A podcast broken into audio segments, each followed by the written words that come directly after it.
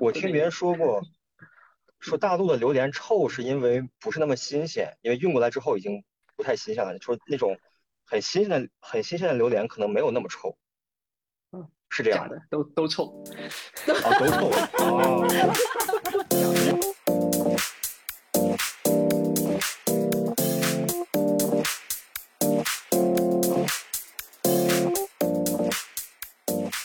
少传播焦虑，多分享热忱。欢迎收听二分电台。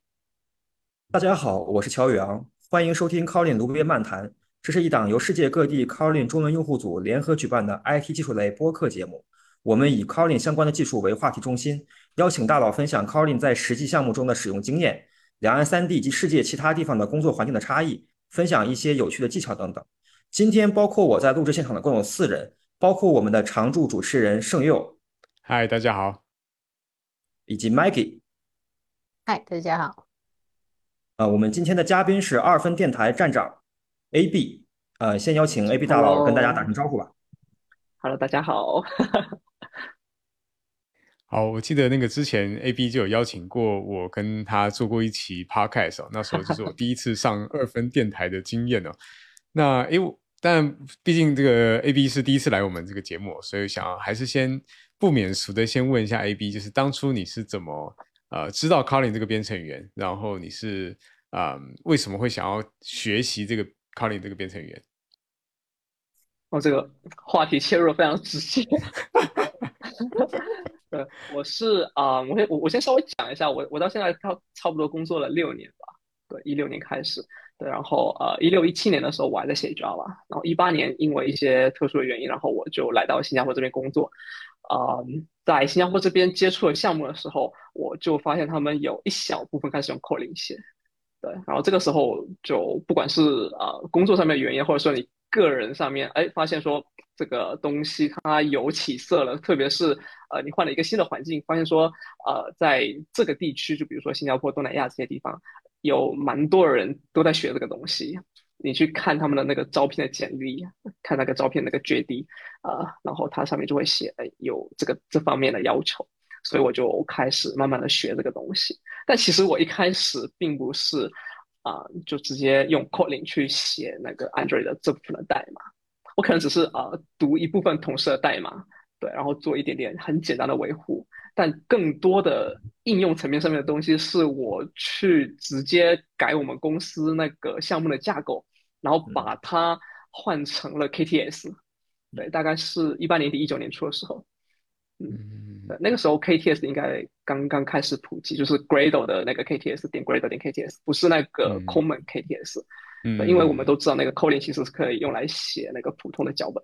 对对对，就是尤其是在 Gradle 那一块嘛，就是呃，可以用 Gradle，就原本的这个用 Groovy 写的这些 Gradle script 可以拿 Kotlin 来写，这样。对，是的。这样听起来，其实 AB 也算是蛮早期就开始使用 Kotlin，算，因为那时候我想，二零一九其实也算是 Kotlin 开始大家越来越重视的那个时间嘛，对不对？就是那时候 Google Android 团队他们开始选，呃，等于是把 Kotlin 当成首选语言的那个时间点，这样。嗯嗯。因为我记得像一七年的那个 Google I/O 呃声明呃就宣布 Kotlin 成为那个 Android 的一个主要支持语言，然后一八年的时候提出的 Kotlin First，对。对，所以就是这个时间节点一八年，然后我就意识到嗯这个世界有一点变化了，这个 对。对，其实我发现也是蛮呃身边也蛮多人都是在差不多那个时间点，就是因为 Google 官方的支持嘛，所以。大家也开始陆陆续续转到 Calling，对吧？所以呃，我我看蛮多人接触 Calling 之后，他们都会有一段学习的历程。那 A B 你在学习 Calling 的时候，你是用什么样的方式来学习？然后呃，假如今天有一个，就是比方说今天有一个初学者，那你会怎么建议他怎么样开始学习 Calling 呢？嗯。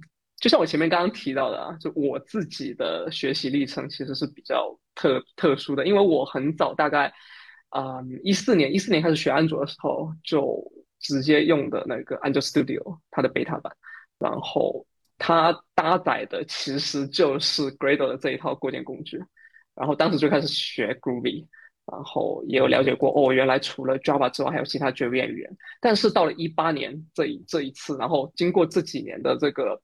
就是这个工作上面的这些呃心得体会，我觉得说，呃，用 Groovy 来写脚本或者说写插件，它那个补全的体验特别的糟糕，所以我就我发现哎有一个新东西，并且 Android 未来要投资在 Kotlin 身上，所以我就。先在我熟悉的呃怎么说啊，就是我比较喜欢去做这个领域，而且不会影响到公司的这个领域，因为你做构建脚本，它毕竟不是跑在就不是不是跑在那个 runtime 上面的，不是跑在我们的那个 production 的那个环境里面的，不会对我们线上用户造成任何影响，所以最多就是编译不通过嘛，没有什么问题。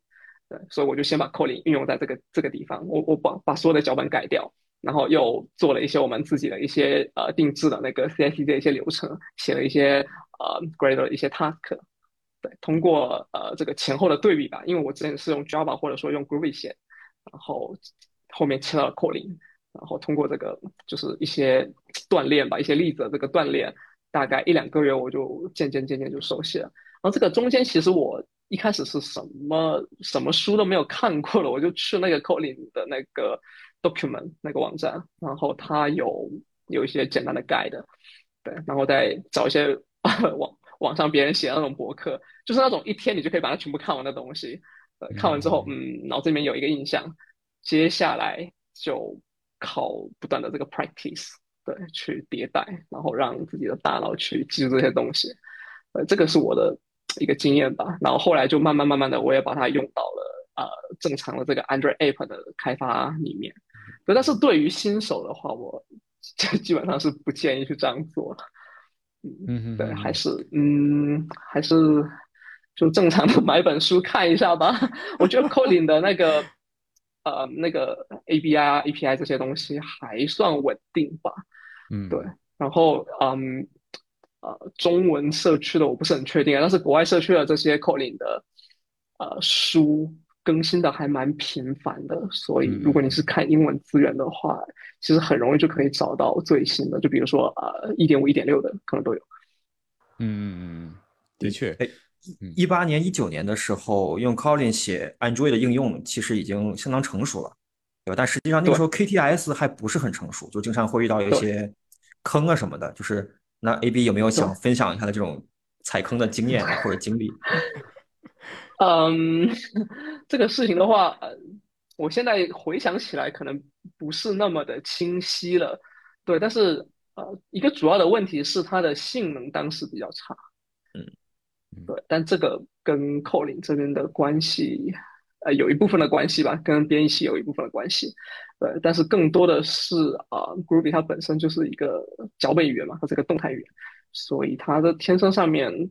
就是它的这个语言特性上，它就是有优势的，所以这一点你只要理解了，然后剩下的东西就是去呃了解 Kotlin 的那个 DSL 的那个规则，对，了解了之后呢，呃，你还需要去呃读多读一些那个 Gradle 的那个叫什么？Gradle documentation，然后 Gradle 的一些最佳实践这样子，对，但是好在这些东西是我之前已经呃准备好了，所以我切过来还不算太硬吧，算是一个比较流畅的这样的一个切换。那反倒是因为 Android Android 他们是直接换了很多套 API，像那个呃什么 Firebase 啊，或者说其他的一些 JPay 里面的那些 SDK，它其实都会提供后来的那个 KTS 的扩展库。那那个 KTX 那那些扩展库，它有些 API 就是不一样，所以那个东西反倒是啊，就是你得慢慢去查，慢慢去学，然后一个一个的把它切过来，有非常多的库。那 Gradle 的话，可能就相对来说会简单一点，它常用的 API 就那几个。我想请教 AB 哦，呃，回到刚刚那一题哦，就是说对于新手，然后就因为我刚刚有提到说你原来是。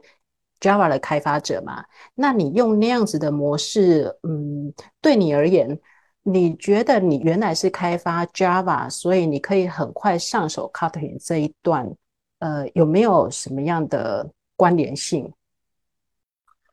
嗯，可能我除了就是我我刚刚提到说，除了用 Java 来写 Android 之外，我还学过那 Groovy。对，然后看过一些书吧，对，然后呃了解过一些语法，然后呃它里面的有一些啊语法堂，其实 Kotlin 也是有的，对，就比如说比较早期的时候，像 Java 六啊，你没有什么 for each 啊，我就举一个很简单的，像 for each 这样子的一个迭代，然后你在 Groovy 里面见到过，或者说见到过其他更高级的，就封装的更变态的，然后或者说一些动态的一些调用，然后你来 Kotlin 这边，你就觉得哦，还挺挺正常的吧，挺习惯的。对，然后我其实一六年的时候，一六年我做毕设的时候，我是呃写过一些跨平台的东西，我那个时候还学了那个 Swift。嗯，Swift 的二点零，二点零的一个比较比较比较早期的版本了。其实 Swift 啊，就反正如果有写过 iOS，应该都了解，它跟 Kotlin 其实也蛮像。啊，所以这可能是就很难复制的一些 经验吧。嗯，就我我我觉得对新手来说还是正正常常的，就是你该学 Java 学 Java，该呃去看 Kotlin 的书就去看 Kotlin 的书，呃，这没有办法避免的，因为。嗯，这个就毕竟 Kotlin 它也是呃最主要的应用场景，是目前来说是基于 JVM 的嘛，嗯，对，所以就正常的一个这样的学习路径。哎，所以 AB 是刚毕业之后，先在国内工作了一段时间，然后才去了新加坡，还是直接就找到了新加坡的工作呢？我在国内工作了两年，对，然后才打算去新加坡的。啊。嗯，当时为什么决定说想出去看一看？就是有什么这样的一个契机，或者是说动力吗？啊，我是一五年开始在阿里实习，然后之后拿了正式的 offer，又在阿里做了两年。对啊，呃，在这期间，呃，大家应该也知道，阿里啊买了一些啊新加坡这边的公司。嗯，最知名的就是那个 Lazada，对，它是做电商的。然后其实还买了一家做汇率还有结汇方面的一个公司，叫 Daraz，好像是这个名字。对，还有其他的一些小公司吧，包括一些美国的一些公司做 AI 的。然后这些布局呢，呃，我当时就呃，就他他们会在内部有一些宣传、宣讲会等等的。嗯。然后他希望说，呃，他们可以从内部先招一批人去海外。啊，对。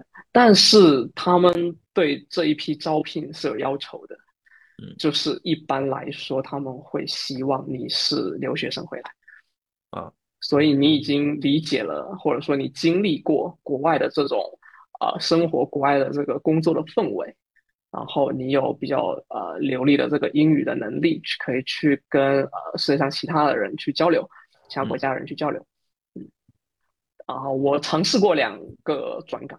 两个，嗯，对，而且是我当时的主管力挺我去，嗯，去尝试的，那就就那人生很难碰到几个这样的主管，我实话说，伯乐。愿意让你走，并且帮你走，呃，对，所以啊，我就觉得说这些机会就很吸引人嘛，因为啊，就是也没有接触过，对，对，就做做国际化的东西啊，不一样的事情，就不一样的世界，不一样的视角。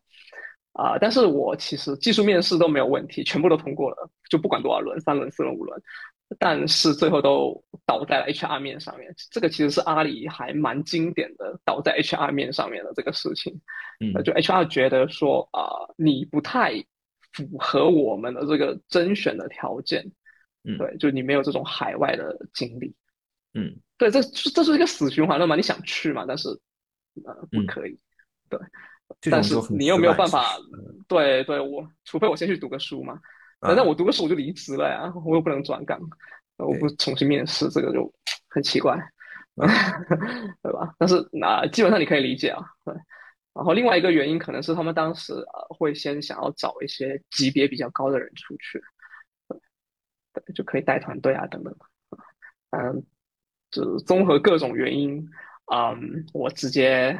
找了几份其他的工作，然后就直接来新加坡了。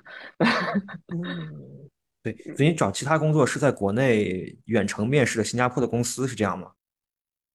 对，是这样的。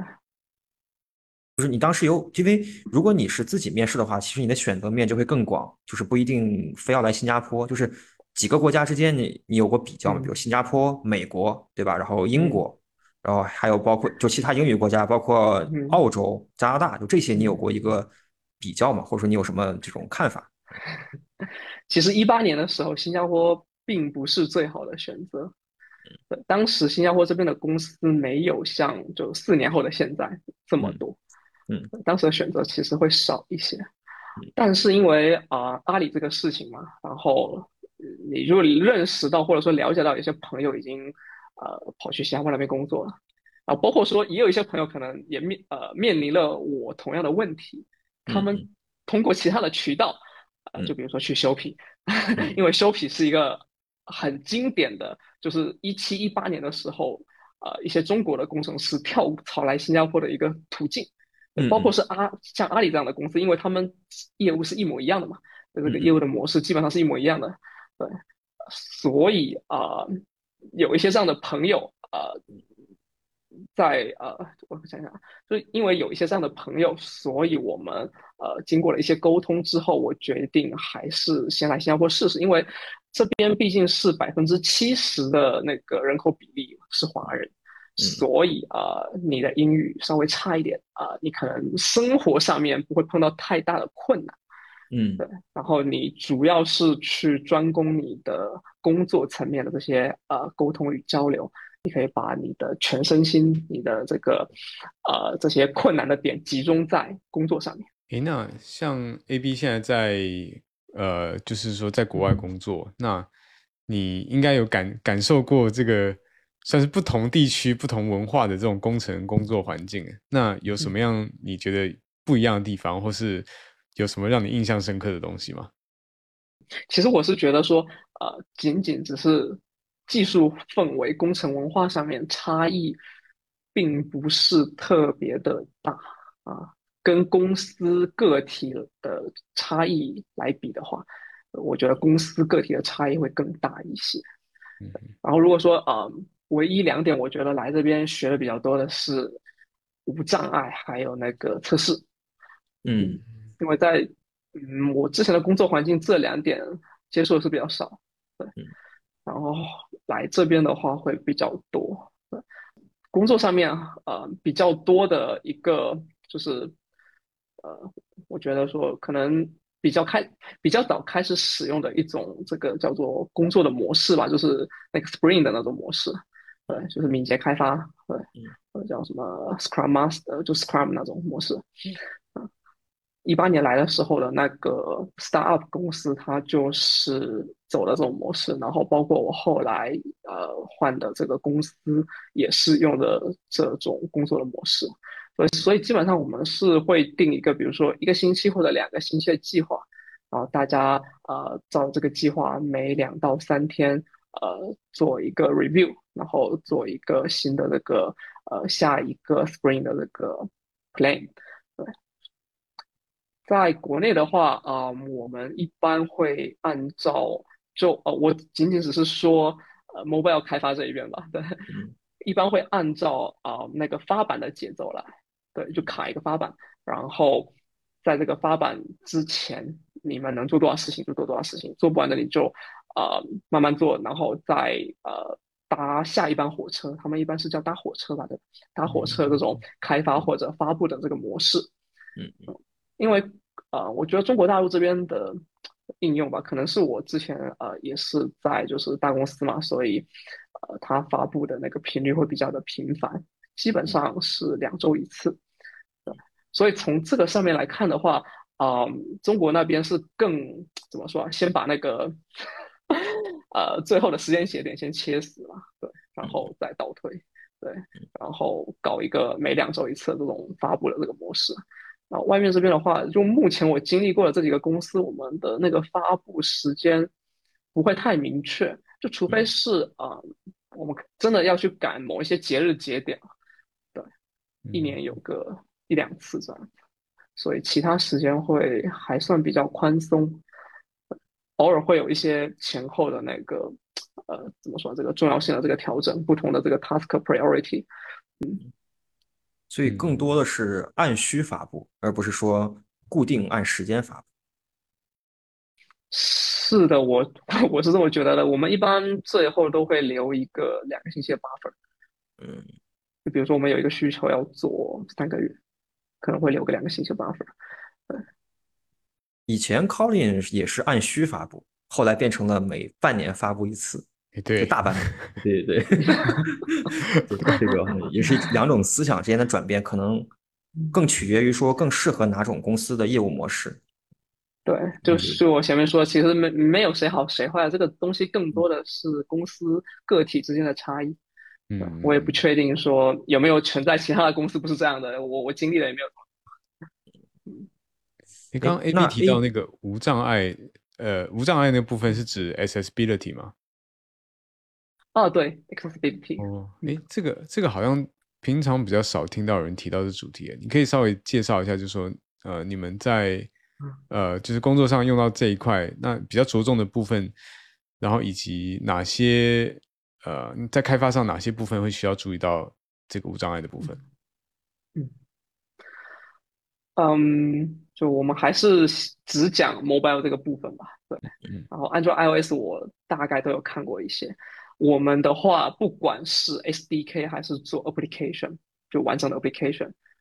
都有呃那个完，就都有一个大概有十几二十页的那个文档，你需要去遵守。对，它有一个概览啊，然后这个概览呢，是我们公司内部有一个专门的团队，他们根据呃外部那个 W3C 的那个那个概览，然后再整理，然后再加上了我们的一些限制，或者说一些更详细的描述，然后嗯。具体到 哪些部分，这个就非常的多了。我上周正好在那个呃中国区的那个 GDG 的那个呃社区说分享上面讲了一次国际化设计与应用。对，就大家感兴趣的话，我可以把那个链接放到那个 show notes 里面。嗯，好的好的。啊，然后我稍微提几点吧，就比如说我讲设计这方面的话，你要考虑颜色，你要考虑字体，然后你要考虑包大小。你要考虑哦，你们是一套 UI、两套 UI 还是三套 UI？然后你们要考虑呃动画的可交互性，嗯，等等的这一些东西。嗯，这里面就会有很多啊，就什么对比度啊，然后像那个动画可交互性这个东西，是我之前真的是从来没有想到过的东西。就是一一段动画，然后你怎么样让一个看不见它的人可以感知到它？嗯嗯嗯嗯嗯，这是一个很难很难的命命题，真的很难的命题。就有一部分呃，是你不能让这个动画太长，对它就算是感知不到，你要让它呢可以可以选，就它比如说动画里面是包含一些可交互的东西啊，你要让它可以选择这些可交互的东西，也就是说它不能播放太久，它播放了一一会儿之后它要停下来，这是我们碰到过的一个点。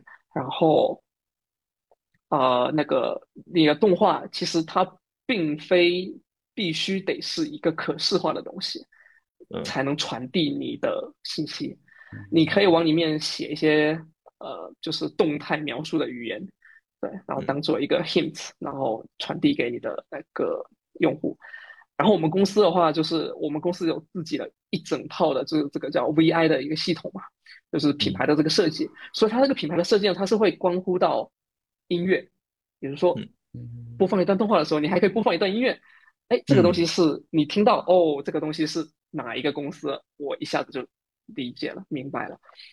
你还可以有自己的特定的那个震动的频率，对，这这一段可能是呃很多开发者没有注意过的，对，就是震动它是可以选择震动的那个频率的。比如说你先震一下，然后停一百毫秒，再震一下，再停一百二十毫秒，呃，然后这是一个这个叫什么？就是脉冲嘛，对。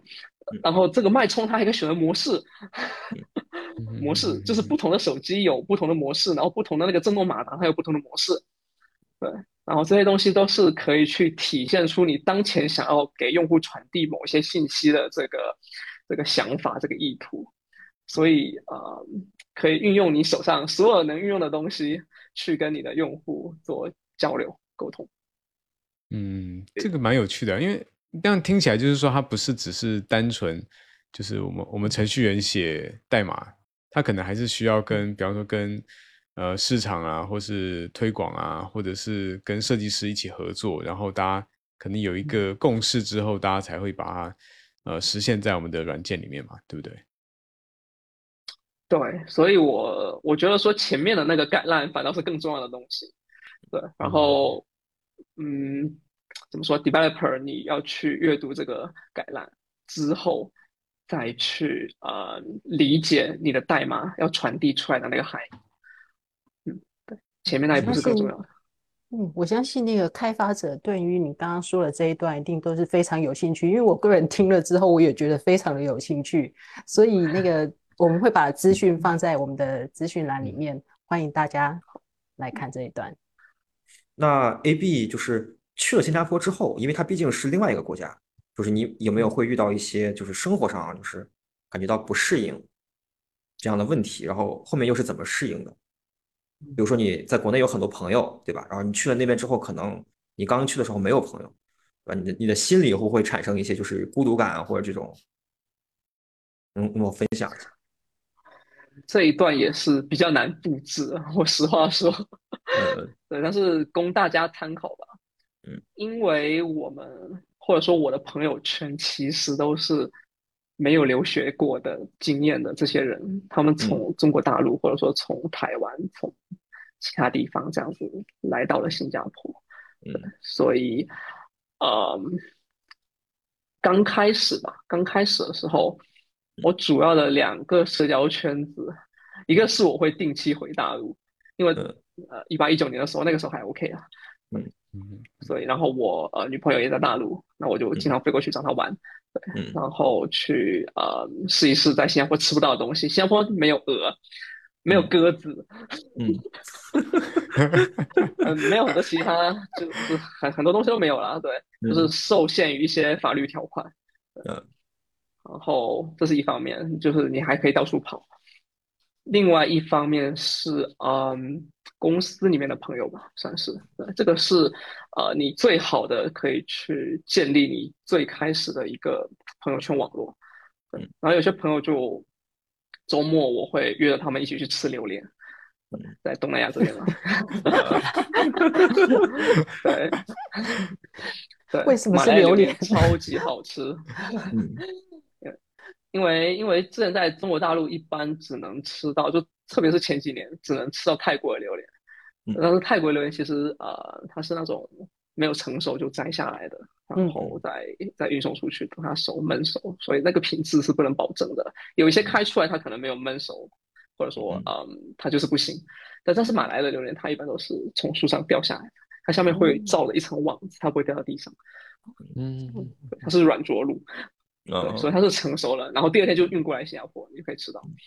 哦哦，因为距离比较近。他们的，对对对对对，然后它那个品种也不一样，就马来，比如说一般我们吃呃比较知名的像猫山王啊，然后红虾呀等等。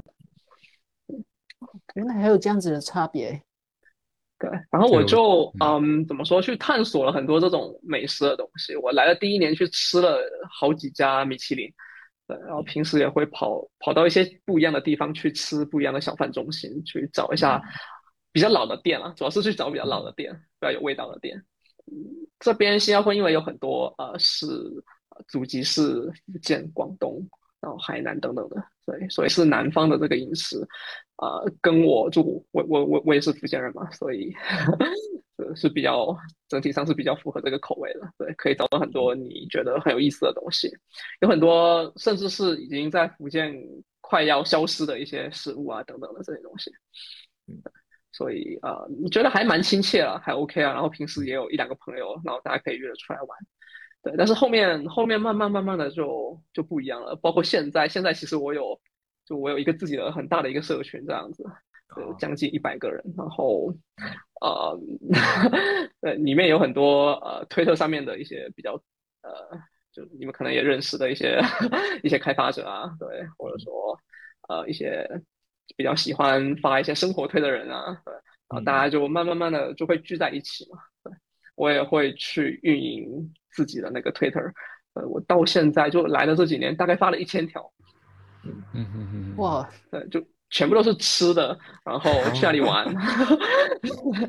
然后这边的生活的话，嗯，因为我现在是住在 condo，对，就是啊，这个叫什么现在？是公寓啦，对。然后公寓里面一般的配套设施，像游泳池啊，我们这边有四个游泳池，然后还有那个水疗按摩的，对。然后有呃健身房，有烧烤台，有 KTV，烧烤台有两个，然后。还有会议室、阅读室，什么都有。所以其实你呃，对 你想要嗯，平时自己打发时间，不管是你下班之后啊，或者说周末，都有很多事情可以做。那我们基本上每年都会办一两次烧烤，然后像下周可能会办一个那个中秋赏月 的这样一个活动。对，A B 继续说下去，宇阳都想飞过去了。对，因为其实国内好像就相对来说啊，注重这种个人的生活方面会比较少一些。对，大家可能只是有个地方住，然后去上班，然后赚钱，就仅此而已。如果你要去开展更多的社交活动，对大部分人来说，就门槛设稍微高一点。你要找到一个自己的圈子，比如说你要去学习某个东西，对吧？比如说，不是声优知道我是玩那个赛车，对吧？就是你要找到这样一个圈子，其实也并不容易，因为很多小圈子它可能是相对来说比较封闭。就我觉得新加坡还是。蛮不错的，因为我喜欢新加坡政府讲的，新加坡政府讲的一句话就是新加坡是大还是小，这个取决于你自己怎样去看待它了。嗯嗯嗯嗯嗯，确实。那宇阳应该先跟 A B 打听一下，就是新加坡有没有赛车可以开，这样。这边有卡丁车 啊，就有那种房车的那种赛道。对。啊，那也是没有问题。看来我是可以去尝试一下。嗯，A B 怎么给？比方说，呃，国内去想要去新加坡工作的这些工程师朋友们，呃，管道会如何建议他们，或者是推荐他们？比方说，有如果宇阳想去的话，想不说，想不说，嗯，呃，在讲。这个管道或者说这个方式之前，我还是建议大家就先回到最开始原问的问我的那个问题：你为什么考虑不是其他国家？嗯，对你还是先思考一下，你比较看重哪一个方面？因为新加坡的优势，嗯，还蛮多呀，就网速超快，对，这边网速超快，基本上亚洲第一、第二。然后，嗯嗯，就这边离大陆很近啊，然后离台湾也很近。嗯，然后，呃，就华人非常的多，嗯，对，然后你可以找到很多你觉得呃比较有归属的东西。你在这边可以找到，比如说什么呃四川菜啊，你可以找到湖南菜啊，你可以找到呃上海菜，你可以找到基本上各个地方的菜都可以找到，蒙古菜也有，对，所以各个方面来讲，就是很多呃。就是大中华地区的人，他们都会觉得说，哦，如果说去找一个现在发展比较好的这个呃有 IT 环境的这样的一个国家的话，可能新加坡是一个不错的选择。但是这个我没有说其他国家不好啊，对，只是我讲一下新加坡这边的特点啊，对。然后缺点的话就很明显嘛，因为国土面积稍微小一点。嗯嗯啊，其他的方面。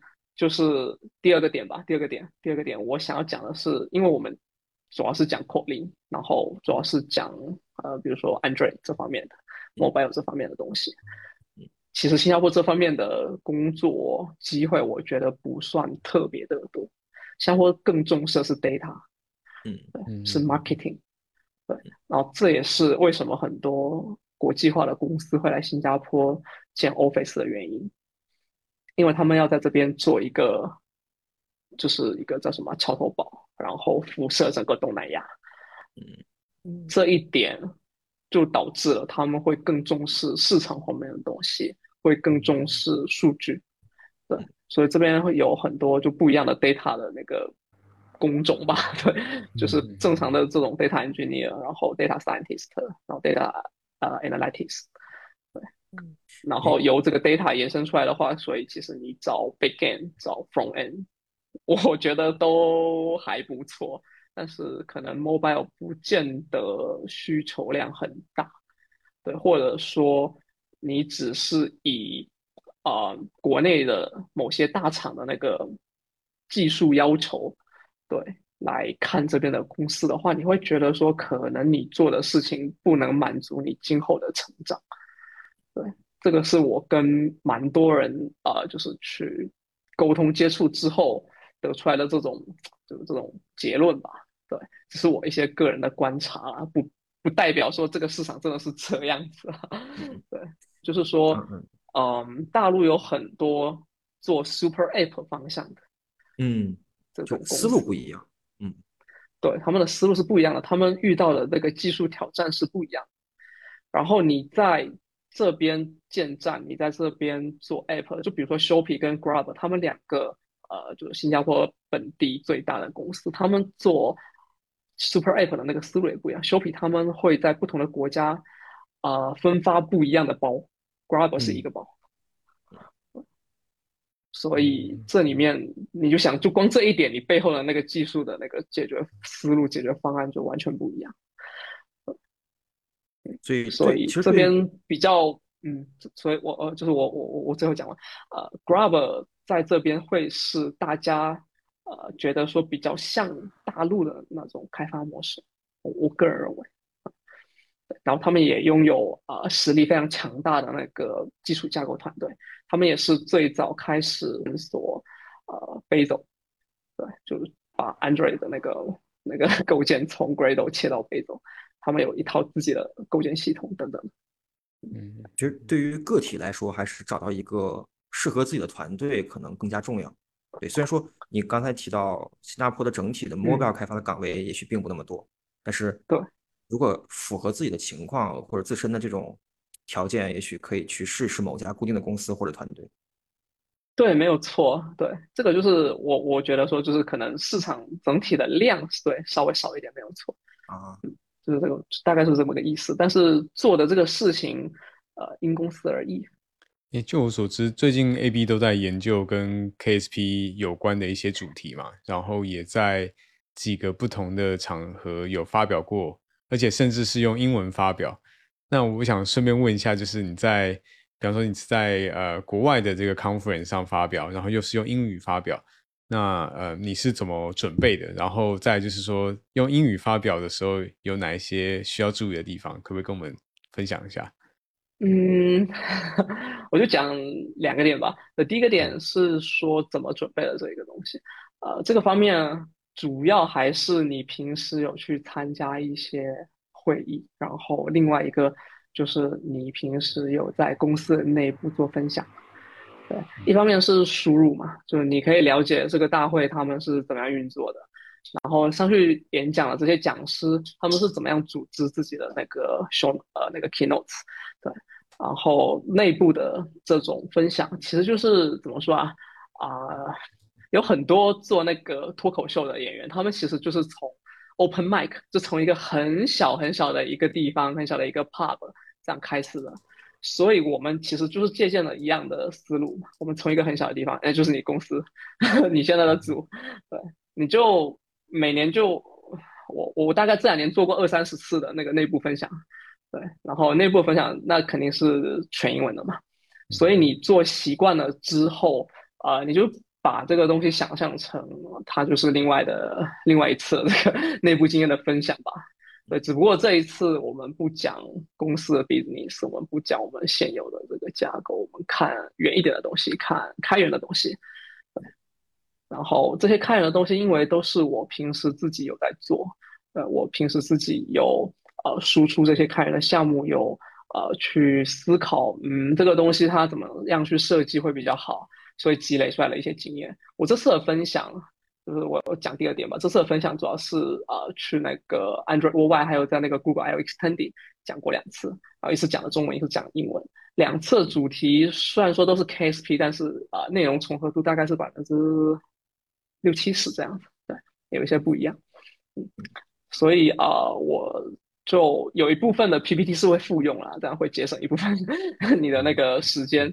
那你就把中文改成英文，英文改成中文这样，啊，但是啊，准备的这个流程会稍微有一点不一样。就中文这边的话，我嗯经验比较多吧，所以我那个 keynotes 下面的下面的有一个那个叫什么东西，就是给你自己看的讲稿，那个讲稿区我会写的稍微嗯不那么详细，对，简略的写一下就可以了。对，重要的还是你。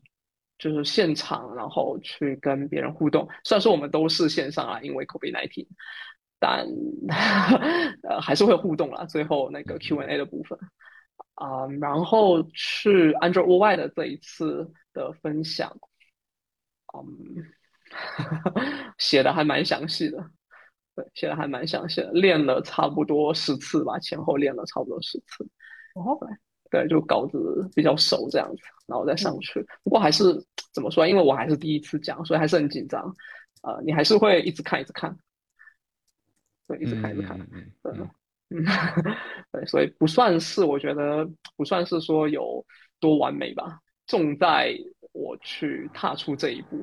对，就从怎么说，四年前的时候，我很艰难，很艰难才能跟。啊，外国人讲一句话 用英语啊，到现在呃，你你已经可以到一个这种 conference 上面去当 speaker 啊，我觉得这个是你对自己的一个交代吧。对，这四年没有白白浪费嘛。然后你平时有好好的去练习英语，有好好的去学习。对我除了在那个公司的这个分享上面之外，平时还有去那个 Cambly 上面。去跟外国友人交流，大概一周两三次这样。之前大概是三次，现在是两次。对，所以这个事情是不间断的嘛？因为我们毕竟是没有留学经验的，直接找了份工作就出来的这种程序员，所以啊，别人走过的路你是一天都不会少的。嗯，别人读了四年书，你也要读四年书的这种感觉吧？嗯嗯嗯。对，我觉得这真的蛮蛮重要的。嗯，对。其实很多国内就是出生的工程师，就是包括就是程序员这种行业，英文可能阅读这一块并不差，因为很多资料是国外的，嗯，对吧？但是你要开口说第一句，其实可能非常是个是个心理上的一个一个比较困难，因为你可能怕你读音有问题，你怕你读错，对吧？也有可能说你怕你口音不好，然后。这种就这第一步应该怎样去克服？就是 A B 能分享一下这种经验吗？就他迈这这一块，我觉得是可以复用的。我个人没有什么很特殊的经验，对我就是去找了一个一对一，然后跟你聊天的人，嗯，不断的聊天。只不过这个频率啊，你在一开始跟到后来就过了几年之后，它是一个不一样的这样一个频率。我一七年底、一八年初那一会儿。一周是五次，一次一个小时。那我介绍一个 我们我们群的内部技巧啊。嗯，宇航，宇航你应该见过，我我我之前有发过几次，就是你上淘宝搜索，嗯嗯，英语一对一，然后菲律宾，这个是关键词，中中中间加空格，因为菲律宾。呃，因为种种原因啦，反正那边的英语教学质量还可以，因他们的学生大部分都有从，比如说从小学、从初中就开始接受呃英语的教育，然后大学更是大部分的教材都是英语的，所以他们一般来说，他们看，比如说像英语的电影啊这种，都是他们很日常的生活的一个部分，他们也不需要字幕，基本都能看的，对，就相当于是一个呃。质量过硬的这样子的一个水平过硬的一个第二语言，对于菲律宾人来说，所以你只要去找到这种老师，有很多淘宝上面有非常多，它的价格大概是呃二十人民币吧，之前还更便宜一点，半个小时啊，二十人民币半个小时，对，台币是一百，对吧？然后一小时啊，呃，半小时，半小时，半小时。还是很便宜，对，还是很便宜，还是很便宜。啊，嗯，所以我一开始是从这样子的渠道练习起来的。你只要坚持，然后大概第一周很很苦，第一周真的很苦，第二周你就会觉得还好了，因为那些常见的问题，他每天一片一片的跟你聊，你已经很快就熟悉了，然后你们就很快就可以进入到下一个话题，或者说下一个领域。对，然后再慢慢聊着聊着聊着，呃，你们把一些常见的话题都聊过了之后呢，就开始一些 free talk，free talk 就很不一样，你就觉得说，哦，我好像升华了，嗯，我好像进入到了一个不一样的阶段了。对，我不再是以前的啊那种对着课本，然后念一些单词、念一些句子、背诵的这个这个模式了。这个思想的转变，我觉得很重要。当然，这个东西不一定对啊，只是我觉得好用啊。对，或者说对于程序员我称之为呃这个叫叫做应用英语或者实用英语的一个入门技巧，这个我觉得是还不错的。然后嗯，尝试一下。对，然后如果说你这一方面已经觉得足够了，就是跟你的菲律宾的老师聊的，呃，可以有来有回了，啊，你可以去挑战更高的一个水平，就是去找那些 native speaker。Native speaker 的话有很多的平台，啊，我在用的是叫 Cambly，对，这个肯定不是广告啊。然后台湾台湾也有一个平台，但是我不记得名字叫什么。是本地的本地人做的。你看，一般来说，这种平台上面，他们的模式是像健身房，你上去办卡，就办一一年的卡，然后每周去几次这种。你不去，他就赚钱。对，所以你只要坚持下去，他就是亏钱的。他们他们也是很便宜，非常的便宜。像 Cambly，你只要找对时间，就比如说那个 Black Friday，或者说那个 Double Eleven，对，就年底的时候去买，它会有五折。或者四点五折，折合下来一节课半小时，大概不到四十人民币。嗯嗯嗯嗯嗯。虽然说对比前面那个是翻倍啊，但是四十一般来说按程序员的收入也能接受。对，嗯，所以这个就是我觉得听说方面 最有效的一个办法。嗯，像 A B O 刚刚有谈到说，呃，你就。你看，你又刚过去的时候又学习英文，然后还有再加上你自己本身的工作，然后认识一些新朋友，然后你还有经营社群嘛？那你怎么会想要经营 Podcast？因为好多事情同时在进行。然后我们知道说，你 Podcast 是从去年年初开始经营到现在，那为什么会想要去经营 Podcast？然后到目前为止，你的心得大概怎么样？嗯，首先这个事已经建立在我来这边三年之后了，所以我对大部分的事情也比较熟悉了。工作上面还算得心应手吧，现在。所以啊，在工作这个稳定了之后，我自己做开源的这方面我已经坚持很多年了，所以我在想，呃，下一步应该做什么事情。对，然后这个时候我发现啊，其实海外 Podcast 这个东西火了很多年了。对然后二零二零年还是二零二一年的时候，有一个很火的 app 叫 Clubhouse，嗯，然后 Clubhouse 的那个现象级的事件，嗯，就导致了中文的这个 podcast 圈突然间火爆了起来，嗯嗯，然后我是小时候就很喜欢听呃 FM 的这样一个人，嗯，对。啊，包括说现在当程序员之后，你每天都要对着电脑，其实是很烦躁，而且对眼睛不友好的一个事情。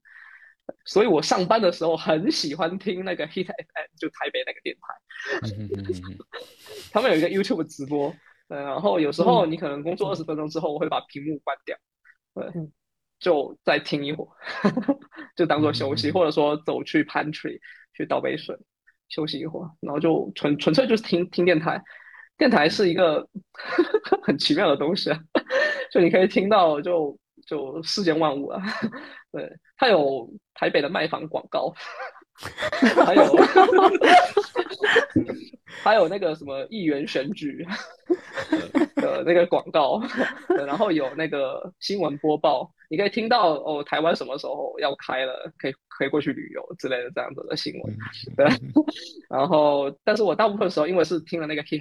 K.F.M 嘛，它是会放音乐，对，然后会有一些 DJ 跟你互动，就啊，最近我们听到一些什么新歌，叭叭叭，然后这个也是我啊，怎么说，去发掘一些不一样的东西、新鲜的事物的一个途径吧，对，包括新歌啊，嗯，这方面，所以啊，我就产生了，嗯，要不我也自己来做一档节目吧，对，然后想了一下，嗯，好像中文圈做。啊，或者说我们这个这个技术的小圈子里面做像 Android 呀、口令这些相关话题的也比较少，然后做出国留学工作也比较少，对，然后慢慢慢慢的我就写下来了一些 idea，然后去找对应的这些人。对我蛮感谢的是我那个怎么说，就第四期的那个嘉宾吧，对，若星，他是一个中国的一个非常知名的一个 Android 开发者，他做那个 Icebox，就中文叫冰箱，然后还做那个呃 Notification 的那个 Filter，通知滤盒，这两款应用加起来应该在 Play Store 上面有六百万的下载量，蛮夸张的。嗯，对，然后他他帮我带来了非常多的，就是一个初始化的一个这样的一个怎么说一个一个粉丝群体吧，然后得以有这个互动，然后给我一些鼓励，让我后面可以继续做下去。还还蛮有趣的，从呃一个呃不是不是住在台湾的的一个人，然后讲到说。呃，Hit FM 是他主要的收听频道，所以我觉得非常的有趣。所以最后你就决定自己做一个自己的 Hit FM。对，就包括像 Clubhouse 啊，像 Hit FM 啊这些，包括像小时候你听收听的这些东西。嗯，哦，还忘记了之前中文圈比较火的那个 IT 公论，以及后来的那那个我特别喜欢内核恐慌。嗯，对。都是 IPN 旗下的的节目，对对，IPN 算是中文 podcast 的一个这么一个奠定标准的这么一个系列节目吧。我觉得，虽然现在可能说他们的更新频率变低了，但那个时候他们的这个地位确实是非常高的。嗯，给了我们一些启发吧。是的，其实我不觉得说我的播客质量做的很高，或者说，嗯，做的这个话题很广泛，然后很有吸引力。并没有，我只是通过这个途径吧，认识更多的人，就有一个这样的机会，然后让他们也能发声，啊，然后大家共建这个社区，这个一个初衷吧。嗯嗯嗯。所以，A B 作为一个就是以构建工具开发为主的这么一个角色，就是对 Colin 还有 K S P 有这样的就是未来的期发展，你是怎么看待的？嗯，其实其实我并不是什么资深的 coding 语言的研究专家，我只是做了一些周边相关的应用吧，对，然后呃写过一些开源项目，对，然后呃比较早开始用 coding 而已，对，啊，你说有什么期待啊？我现在最期待的是 K two，对，然后期待有。更快的编译速度，然后有更稳定的接口。因为我一年前一年前就问过圣佑两三次，什么时候有文档？那个 KCP 的文档什么时候？什么时候？对对对。然后直到我后来我在呃二零一八年的 Kotlin Conf 上面找到答案了。他们说我们不会写文档的，没有这个东西。这个产品是一个胶水产品，是为了我们内部的一些。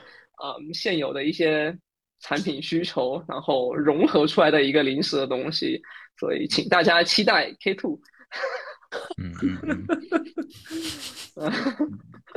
然后其其实是那个我看的那个那个 speaker，他去 GitHub 某一个 issue 里面犄角旮旯挖出来的哪一个官方设计师、一个架构师写的回复，所以并不是很正式了。对，但至少嗯理解了大概是个什么态度，所以现在已经阿法了，嗯，大家未来可期。我觉得啊，另外一个点就是 KMM 啊，KMM 因为我们之前人手还够的时候，嗯，先把 Android 的那一部分做了这个叫抽出整理，对，就把 Android 那一部分可以共享的代码先抽出来了，然后放到 iOS 这边跑了一下测试，哦，OK，还还不错。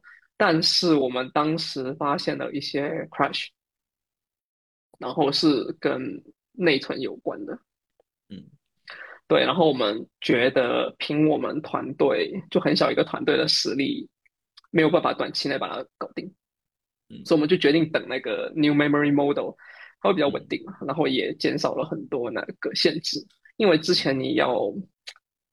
你懂的吧？那个 就有那个那个那个 phrase 那个那个问题，然后就会有各种各样的 workaround，你要去修，然后用一些开源库，但是那些开源库它们本身可能也不是很稳定，所以测试了一番下来，觉得我们这个小团队可能不是那么的 适合，可以可以可以再等一等。对，所以就期待 KMM 的进一步的稳定。呃，最后就是那个 Compose，对我因为 Colin 其实带动了很多周边生态，包括 Compose，对，然后 Compose 现在也在做它的那个 For iOS 啊，For Web 啊这些东西。包括 JetBrains 啊，然后那个 Square 还有 Google 都在做，对，我是蛮期待这一方面的，这样我们就可以用 Kotlin 写更多的东西。确实，确实，完全同意。今年今年铁人赛已经好多人准备要写 Compose 啊，很有趣。对，好，对，对我们非常谢谢 AB 今天来参加我们的节目，真的技术一聊下去欲罢不能。然后在今天之前呢，我听了呃。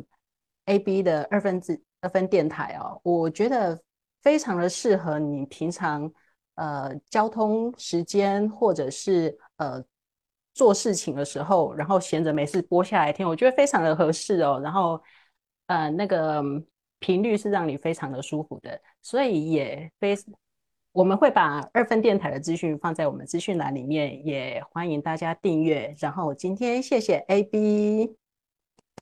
好，然后也谢谢声优，谢谢宇昂，谢谢 Maggie，谢谢。我也会把口令录音版的这个 UI 放在 小脑子里面。谢谢。希望以后成功的一期串台节目。嗯，对，希望我们以后有更多的机会，可以就是聊更多的话题，会有更多的这种合作的方式。嗯，好，嗯，那一定会有的，一定感谢 AB，嗯，感谢大家。好，感谢各位，拜拜，拜拜拜。好，拜拜。好，拜拜，谢谢。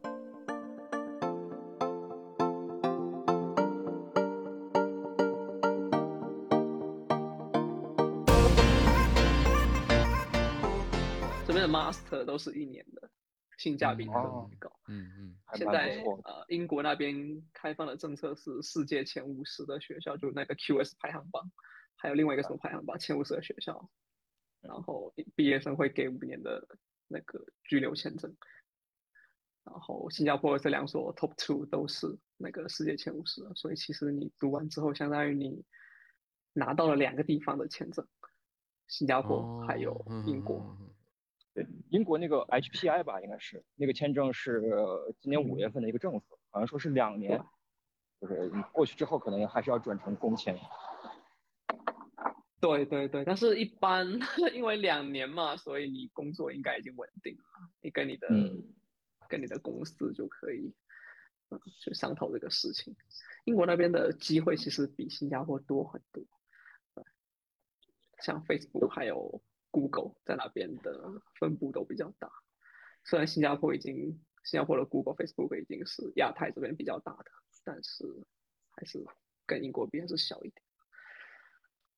嗯，我也有同我也有朋友跑去新呃英国的 Facebook，嗯，好像那边招了蛮多华人的，嗯。英国又能不能给我推荐一下？哎，可以，你 假如有兴趣，可以跟我那朋友聊一聊。他好像也是放在 LinkedIn 上面。然后就领英啊，他用领英，嗯，然后好像就有黑 hunter 来找他，然后后来面试的话就过去了。对，哦，Facebook 英国还有加拿大的 Amazon 都是全世界找人，嗯，只要在领英上面写你要找工作，他就过来找。嗯。对我都不知道榴莲 原来在新加坡榴莲不一样，而且这么好吃，害我还想吃吃看了，真。对，我也好想，我听完我就想吃。对，在台湾榴莲店，它是一个店就只卖榴莲，可能还会带点山竹啦，啊，所以是一个你可以怎么说，就是聚会的场所，约会的场所。嗯，好，推荐马来的，马来的会让你对它有新的认知。好，然后榴莲的发源地在印尼。我去印尼吃了一下当地的野榴莲，还蛮不错。然后来传来马来和泰国，听了我都想吃。对啊，我们是不是应该找个机会去新加坡吃吃？但但是台湾的水果就超好吃，我去我我去过两次，我去过台湾两次。对啊，真的。我最喜欢吃山竹，台湾的山竹，还有那个还有那个叫什么莲雾。哦，莲雾好吃，对，台湾莲雾不错。嗯嗯，莲雾。我还买过，我在新加坡买台湾的菠萝超贵，超过一两百块人民币一个。哦，那真的很贵。菠萝超贵了。对，但是比东南亚的好吃啦。对，反正我觉得大部分台湾的水果都比东南亚的好吃。嗯，我听别人说过，说大陆的榴莲臭是因为不是那么新鲜，因为运过来之后已经不太新鲜了。说那种很新鲜的、很新鲜的榴莲可能没有那么臭。嗯，是这样的，都都臭。啊，都臭啊！原来如此。就那种没有什么味道的，是那种是因为泰国的那个榴莲，它是没有熟就把它摘下来的，所以没有什么味道。你放在家里几天，它就慢慢变臭。哦，原来是这样。但是我跟你讲，泰国人他的想法是不一样。有些泰国人他就是吃那种颜色很白、肉质很硬的榴莲，他就是吃那个口感，他们受不了那个软的，他们觉得那个东西有点。就是变质，或者说不符合他们的口味，所以这个东西其实是有当地的那个风土人情在那边只不过传到中国，我们 可能中国人还是喜欢吃软的。A A B 的口音和你们俩好像啊。后来后来 A B 说他是福建人，我才理解。啊，对对对对，A B 口音跟我们比较像，因为因为南方嘛，我们这应该算南方口音吧？是的。